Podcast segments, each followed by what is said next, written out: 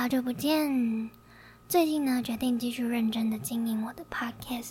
那希望你可以帮我一个忙，就是在听完这一集之后呢，可以到 Apple Podcast，或者是你用其他的软体听，都可以在其他的软体上面帮我留下你的评价、你的想法，让我知道还有哪里可以改进，跟你对这一集看完之后的想法。爸爸爸爸爸爸，二零二二，好，开始了。嗯，那首先呢，先预祝大家七夕情人节快乐。不知道你在听这一集的时候，已经是七夕了，或是过完七夕了，或者是还没有过七夕。那最近呢，终于不是单身的身份了。所以赶快趁这种时候来跟你们分享一下我跟男友的相遇过程。那因为我们相遇的过程是在交友软体上面嘛，那应该没有关系。我直接说我们用的交友软体，因为其实这个交友软体超级大众的，就是根本不用打广告的那种。我们是用听的认识的，对。就是因为这边比较特别，是用交友软体认识的，所以呢，决定在分享我们认识的过程以外呢，也顺便跟大家说交友软体怎么使用来提高配对率。那先跟大家分享一下我跟男友在听友认识的过程。首先呢，是我本人那个时候。我记得很清楚，那个时候是十一月，大概十六号、十七号的时候，因为我是先决定自己一个人去旅行。为什么会记得这个时间？是因为隔好像隔一天两天的那个日子是我的生日，那我决定在这个生日之前呢，一个人出门旅行，因为我完全没有一个人出门过，所以对我来说算是一个蛮大的挑战，但是我整个旅程过完之后，其实觉得一个人出去在国内旅行的话，我自己觉得没有任何的差别，可能去国外的话会不一样。离题了，对，好，回来一下，嗯，刚刚说到就是决定要一个人出去旅行嘛，那旅行的地点呢，我觉得这个也蛮奇特的，我是在 Airbnb 上面就是滑。喜欢的房间，对，然后看到一间房间，它是窗外，就是可以看到海，然后离海非常近，可以听到海的声音，然后评价也都很好，说民宿的主人很好客啊什么的，我就想说，嗯，这间好像可以去，那这间刚好在宜兰，所以我就搭了，我先搭客运，然后到北车，然后再从北车。坐火车到宜兰，那这个地方它比较，它是属于很小的一站，从北车坐到这个站要坐一个多小，一个小时又多，好像一个小时半，就很久。重点是车子一个小时才来一班，而且好像末班车也是可能九点就没有了，就真的是很小的一个站。那我刚好搭客运到的时候，刚好前一班车就直接错过，他就直接在我面前这样走了，就没有赶上这一班火车。我真的真的超呕的。那我看下一班居然要一个小时多，然后我就决决定就是坐在那边等嘛，不然我也不能去其他地方，就因为无聊，然后我就也懒得走来走去，那我也不想再多花钱，怕我等下去随便逛一下就。钱就喷出去了，所以就想说，OK，那就坐在这边。那坐在这边很无聊，就想要找人聊天。我其实本来决定这趟旅程尽量不要开网路的，但后来真的是忍不住，所以我就打开 Tinder，然后就开始随便左滑右滑，左滑右滑。那滑一滑之后呢，我就觉得，哎，台北蛮多，就是蛮多我有兴趣的那一类型的男生，刚好都没有滑到，就滑了很多。因为我在台中，大概就已经。把大家都划掉了，就是都划过了，几乎没有什么新的选择了。在台北划的时候，就哇，这个我喜欢，喜欢，喜欢，喜欢，那种怎么这么多我的菜，然后就觉得超兴奋的。那个时候大概有划到三个人，就是兴趣比较比较有兴趣的。那首先第一个是刚好是在台中的一个男生，那我跟他聊，那个时候聊的蛮热络的。那时候晚上连到那个住的地方的时候，晚上我就听坐在窗户旁边，然后听着海的声音，一边跟他聊天，然后整个过程都聊得很好哦。我也觉得这个人不错，感觉之后就是我一回台中，我们可以见面啊，或者是什么的。结果他那个时候好像跟我说，他要先去做些什么事情。到隔天他就再也没有出现过，真的是完全消失哦，我觉得超夸张的。所以这个基本上就觉得，哎，算了。那时候其实已经心灰意冷，没有没有打算，诶。没有，我那个时候看了一本书，然后我决定就照着这本书的方法去做，就是把整个要找男友的过程系统化。然后我真的尝试了超级多方法，我也超积极的认识人，但是后来都没有结果。但是你在这整个过程当中，就是你整个很积极嘛，你开始会有一点不在意得失，对，就觉得哦好，这个不行，就划掉，然后直接找下一个，这样，对，那时候是这种感觉。但那几天是因为要出去自己出去玩，所以决定就是休闲的放个假，这样就没有什么其他多余的心思。那我记得我那个时候在回去的路上，我还要跟另外一个男生聊天。那他这个人也是在台北滑道，他也是住在台北。然后记得他好像也是北部人，对，所以就觉得其实没什么机会。我自己觉得离太远的话，通常是没什么机会，所以我没有抱着多余的期待。对，但是我那时候要回去，回去台中的时候，也是忘记为什么，但是就坐在北车，很长在那边坐着，然后就刚好跟男友聊天，他刚好刚好上线了，对，所以我们就聊了一下。那那时候就其实聊的蛮好的。我觉得最特别的地方是刚好发现男友是彰化人，跟我一样，对，就有一种嗯好亲切的感觉。说不定之后就觉得比较有机会会见面，因为他总会回家嘛，对，所以我也会回家的。说不定我们就可以就是见个面，不会觉得太遥远或是太漫无目的，只是为了见面而见面。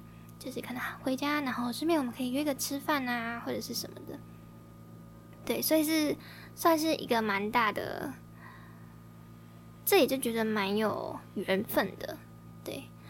后来回我回台中之后，我们也是持续的有在聊天，最后就换了 Line。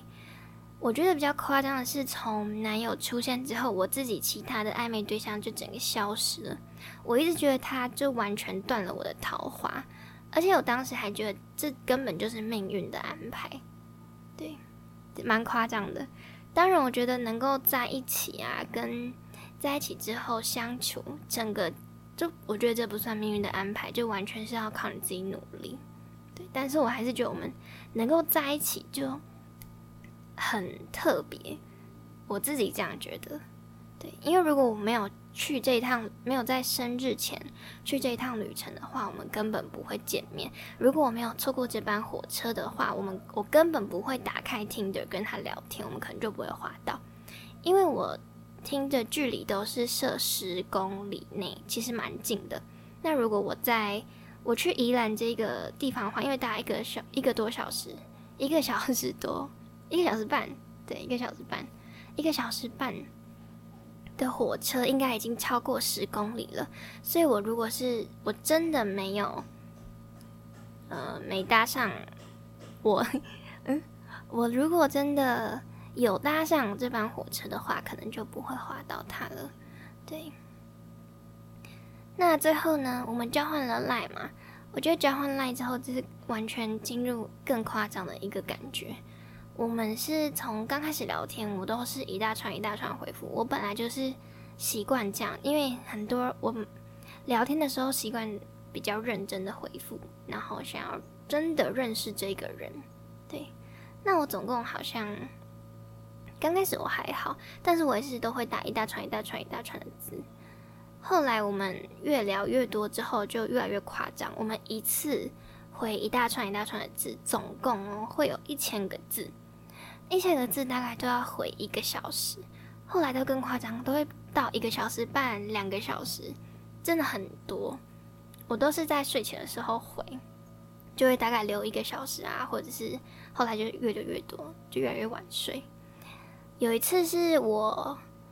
嗯，但是我觉得我们这样子聊天的质量蛮好的，因为我一天其实需要的社交量没有很多，我大概这样子有打一串字跟别人聊天的感觉，就他虽然没有及时回我，但是我有打一大串字，我就觉得嗯，今天的社交量已经足够了，没有那种被世界孤立的感觉，对，所以我自己觉得蛮好的。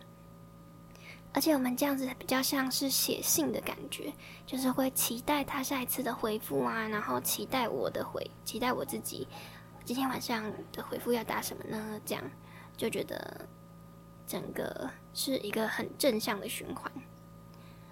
后来呢，有一次是我记得我走在路上的时候，然后他刚好我自己依我不太清晰的记忆。我觉得他好像是在都会在四点多的时候回我，然后有一次我刚好走在路上，所以我就突然他在打字，就是一大串一大串会一直叮咚叮咚嘛，然后我就突然进入这个聊天室，然后打断他，就跟他说嗨，怎么突然就是嗨这样，然后我们就开始聊天聊了起来。我觉得不聊真的还好，一聊真的完全超级夸张的。我们从早上一起床就会早安，诶，在线上开始聊聊聊聊聊，然后聊到睡觉，是连吃饭的时候都还会继续传，走路的时候也会传，超级危险的。但是就是整个二十四小时，除了睡觉的时间都在传讯息，超级夸张的。我自己是从来没有这样子过，对我男友也说他从来没有这样过。我觉得应该是正常人都不会这样吧，而且大家也都不年轻了，一直看着手机，其实眼睛很痛。对，我觉得这也是蛮有缘分的地方，可能我们很聊得来。对，那我觉得很特别的地方是我们可以聊这么久，就是可以从早上聊到晚上，主要是我觉得他是一个蛮好笑的人。我觉得幽默感蛮重要的，就是这是可以让你。能不能一直聊下去的一个很重要的原因，如果他是个据点王，或是他很难聊天的话，我觉得我们就没有办法整天都在聊天。对，所以我们是会看着手机，就是聊一聊之后会，就是像笨蛋一样笑的那种人，就是我真的觉得蛮好笑的。我刚开始觉得他就是一个很善良，然后又很白痴的人，现在不是这样想，就是现在在一起。有一段时间之后，就觉得，嗯，他就是一个超级白痴的人，对，不是白痴，是超级白痴。我觉得善良的话，他还是一个很善良的人，只是善良的对象不一样。开始以为他是一种，就是一个烂好人，现在觉得他不算是烂好人，就是他只是对喜欢啊，对朋友、家人、另一半比较善良。就是他只在意他在意的人，通常应该都是这样。但我觉得我自己是一个烂好人，对。我以为他跟我一样，结果不是。所以我真的前期觉得他是一个完美无瑕的人，就是他整个你可以觉得哇，他好像个性超级好，都不会生气或是什么的。我觉得他也不是现在觉得啦，他也不是不会生气的人，还是。一个人类会有不耐烦的情绪啊，或者是什么的，但他真的没有生过大气，对，但是小生气，可能肚子很饿啊，这种我也会生气的那种生气。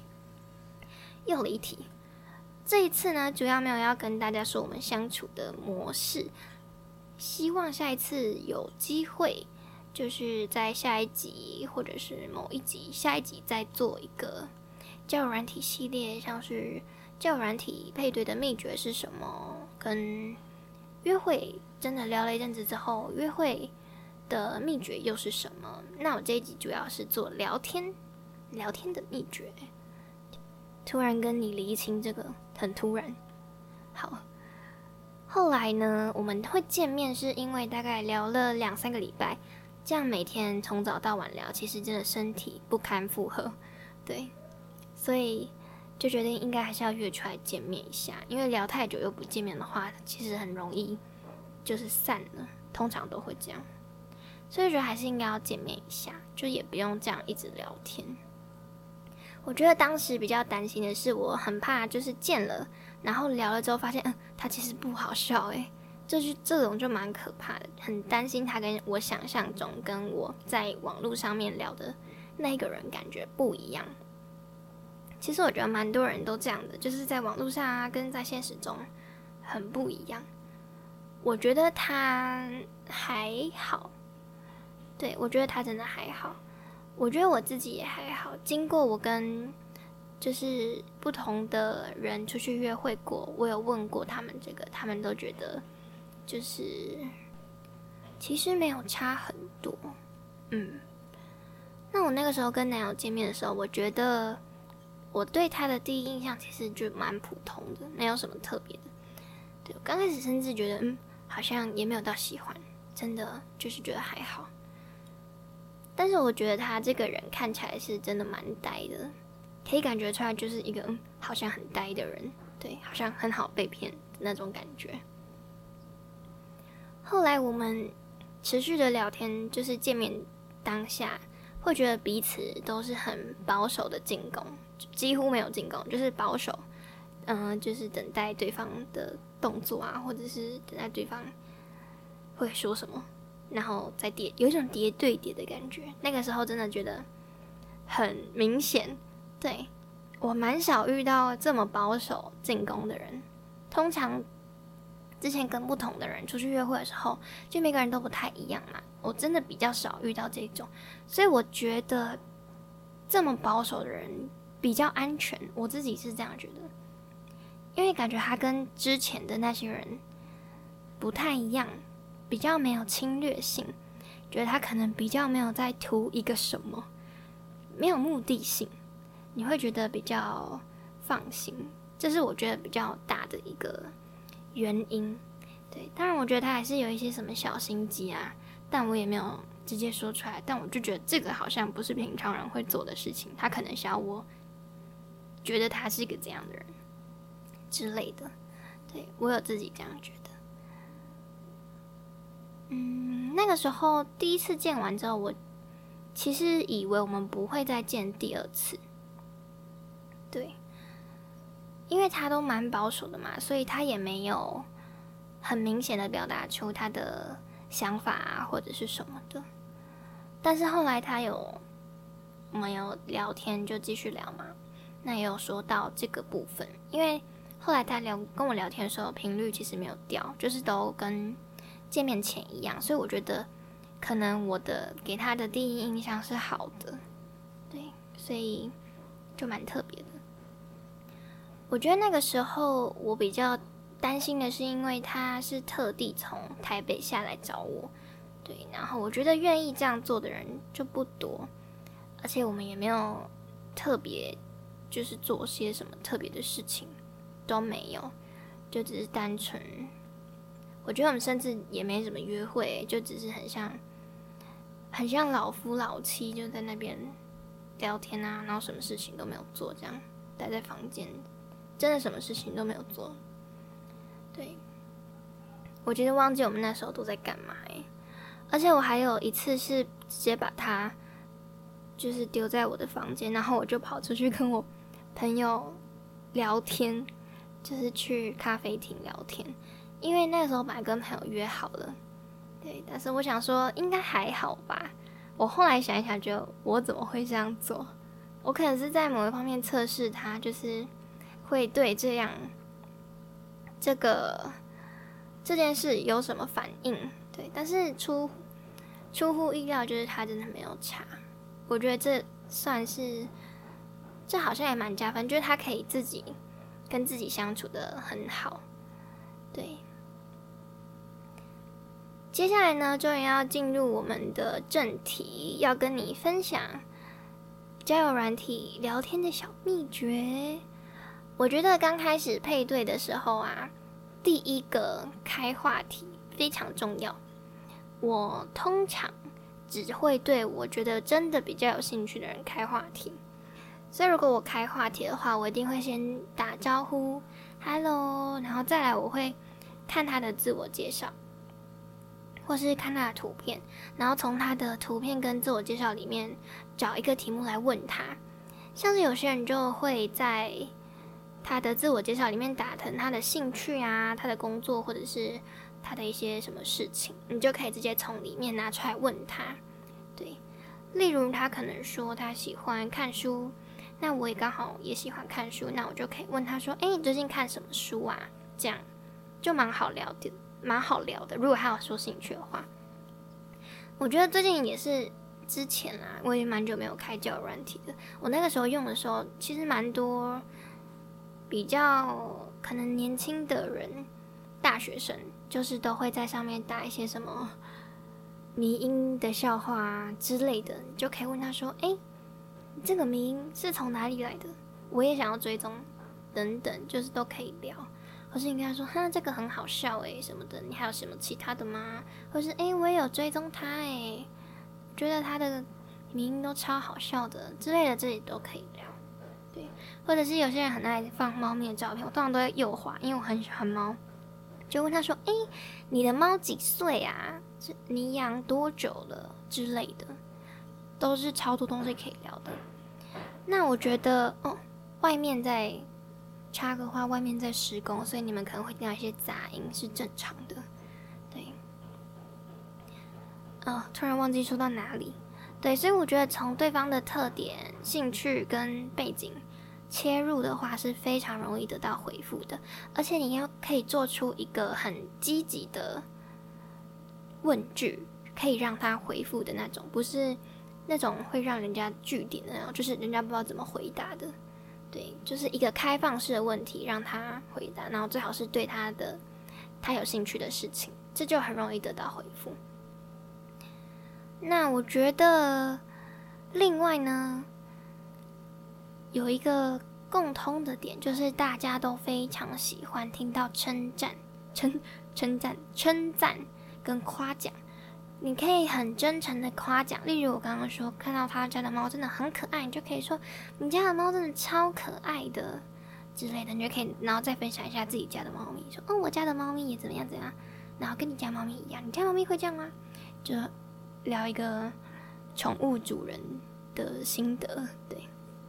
就也可以这样，那你也可以夸奖，可能他的图片很多，他穿搭的照片，那他穿搭蛮好看的，蛮会搭衣服的，你就可以说你真的很会穿衣服诶，什么之类的，然后再很会穿衣服诶，然后接下来是一个问句，你衣服都在哪里买的？这样他就可以做一个回复，那他看到以后觉得哦很开心被称赞，那也有。收到一个问句，我可以回复，就是他可能有些人比较不会聊天，这样的话他会比较好回应。当然，我不太喜欢跟都不开话题的人聊天，所以如果你丢给他的回应，他都只是回你玩，他不会自己开话题的话，通常这种我就不会跟他继续聊下去。我会觉得他好像没有真的很想跟我聊天，对。但如果是我给他就是一个问句完之后，像是。你家的猫几岁啊？然后他可能说：“哦，我养了多久？它真的超可爱的。然后它平常都会干嘛干嘛干嘛？”这种我就可以继续从他的话再继续问下去嘛。这种就是比较正向的聊天模式。如果他只是回完说：“哦，九岁”，然后就句号，我可能还会再丢个两三次问题给他。但如果整个都是我在努力的话，我会觉得很累，就不太会跟他继续聊下去。对，所以我觉得这也是。聊天的人跟回复的人，两个要互相对建立一个良好的聊天互动。那最后想要跟你们分享最主要的原因，就是呃最主要的问题，很多人都很想知道怎么样可以杜绝约炮仔，因为真的很多约炮的人嘛。现在这个时代就是超级多，那交友软体上面，大家都会觉得在交友软体上的人都是在约炮，很多不敢玩交友软体人都会这样想。那我想要跟你们说，如何就是避免浪费时间在约炮仔身上。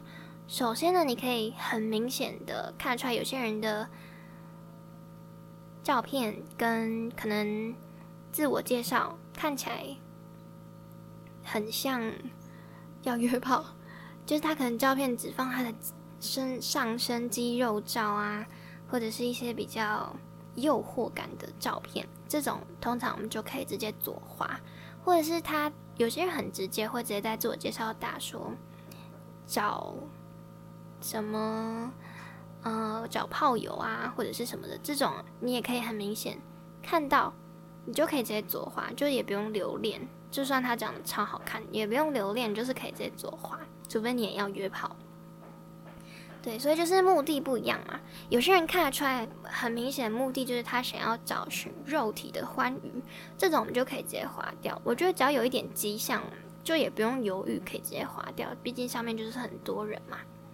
那我觉得比较可以，嗯，比较可以相信的是，如果他自我介绍打得很认真的话，这种通常都不是，都不是只是想要找约炮，也有可能他也是要约炮，但是他可能是比较认真的约炮仔，不一定。但是我们可以这种比较认真的约炮仔，我个人是有遇过吗？不太有印象，我其实很少遇到约炮仔。但是等一下跟你们分享一些比较特别的案例，对，通常也是比较少啦。但这种人通常可以聊天，就是还是可以交个朋友。我们可以不用以都是一定要当男女朋友的立场来交朋友，是可以交朋友的立场，然后有兴趣、有机会、有缘分的话，可以变成男女朋友。这样我比较佛系一点。再来就是。最特别的一个点，但是可能很多人不会发现，就是真诚的聊天。真诚的聊天是杜绝约炮仔最强力的药剂。这真的蛮厉害的，因为我有一次遇到一个男生，就是我跟他聊的时候，都觉得嗯蛮正常，就聊天嘛。那有些人会突然歪题啊，或者是什么，就这样哦，他约炮，那我就直接不回。有一个人是，他也跟我蛮认真聊天，那聊一聊之后，他突然说。我其实只是想要找炮友，但是我不想要浪费你的时间。你看起来蛮认真在交朋友的，我其实只是想找炮友。这种就是最厉害的嘛，用真诚感化了他，让他觉得哦，他浪费到我的时间了。当然不是所有人都这么好，不会觉得哦，我浪费到你的时间。但是这一种人就还是存在嘛，所以还是可以对交友软体抱有希望。那他很认真的说了嘛。那原因就是因为我很真诚的聊天，所以我给，所以我觉得你主要散发出来的讯息很重要。主要散发出来讯息是我就是认真的想要交朋友而已，我没有想要找炮友。这种通常约炮仔也不会想要划你，除非你真的，我也不知道，除非你真的有透露出他觉得哦好像有可能，或者是你真的特别好看之类的，不一定。对。以上呢，就是我自己在交友软体打混多年的经验。我的交友软体使用年数真的蛮高的，我好像从大一就开始用了。我可能高中就有用一下，但是没有真的约出来见面或者是什么的。有在 Wu Talk 跟人家聊天过，但是没有见面过。这是从高中的时候就会用 Wu Talk，然后来到用交友软体做还有华这种。是大学才开始用，如果有算 w Talk 的话，我大概高一的时候就有在用了。这样子到现在，可能到去年，去年十二月底，完全没办法计算，反正就是非常久。嗯，应该有七八年，对。如果没有算 w Talk 的话，大概就五六年。哎，没有这么久，五年，四五年。对，应该至少就是有四五年这么久，所以我自己觉得我蛮会辨认人的，然后我也一直都没有对交友软体感到很失望过。对，所以我觉得你也可以抱有这个期待，就是真的不要对爱情感到失望，相信这个世界还是有良善的人。下一次希望可以邀请到男友跟我一起聊约会的秘诀。因为我真的很好奇他自己有没有约会的秘诀，所以我也想让他来跟你们分享，顺便跟你们分享一些可能他是一个有趣的人这件事情。好，很感谢你今天的收听。那像我开头说的，你现在已经听完这一集了，很感谢你听到这里。希望这一集对你有一些帮助，然后也希望你的七夕情人节，就算一个人也不会太孤单。七夕情人节一个人的时候，可以去听我去年还是前年的那一集，一个人也不孤单，佛系单身指南的那一集，可以也可以对你的单身生活有不一样的想法。如果你喜欢这一集的话呢，就欢迎你在下面帮我留个言，然后分享给你的朋友。让你的朋友也跟你一起，跟我一起不孤单。那就这样子。如果你真的很对我很有兴趣的话，你也可以追踪我的 Instagram。Instagram 呢，主要是分享我的生活跟一些最近学习到的东西，对一些线上课程啊，一些新的发现，生活的美好 等等的。那如果是 Facebook 的话，是分享一些文字为主的东西。那我自己最近才开始使用 Facebook，那个时候流行 Facebook 的时候是在国中国一还是国二的时候，那时候曾经很认真用，然后到高中就开始流行 Instagram 嘛，那时候我就真的没有在用 Facebook，结果我到现在。我真的不会用 Facebook 嘞，我在那边研究超级久的，我现在可以发这么多篇文章，我觉得算是奇迹。对，但是我有点爱上 Facebook，因为我比起照片更喜欢可以用文字跟人类联系的感觉，所以我会经常的在 Facebook 发布一些讨论啊，跟一些星期一主要会发布一些。什么有帮助的影片，然后有帮助的讯息、工具，一些对我有启发性的文章、书籍、电影之类的。星期三主要是讨论的部分，讨论的部分呢，最近有新发了一个粉丝投稿箱，粉丝投稿箱呢是主要给 Podcast 的使用者用的，听者使用的就是你。如果你有任何没有办法跟朋友说、没办法跟身边的亲朋好友说的那种难题，或者是你真的觉得这个问题就是想跟我讨论的话，你可以偷偷的在粉丝投稿箱里面询问我，那我就会可能在 Facebook 的讨论让其他人一起来讨论，或者是在 Podcast 里面专门来回答你的困扰，那也可以。这边是可以匿名的，所以不用担心你的各自会外泄，也不用担心熟悉的人听出来这是你的问题。那我也会稍微改写一下文章，让大家不会知道这个是谁的，对，所以完全不用担心哦。那星期五的话，主要是随意的分享，可能分享我自己的生活，像 Instagram 的东西这样，生活的日常啊等等的，最近去哪玩，一些好看的照片。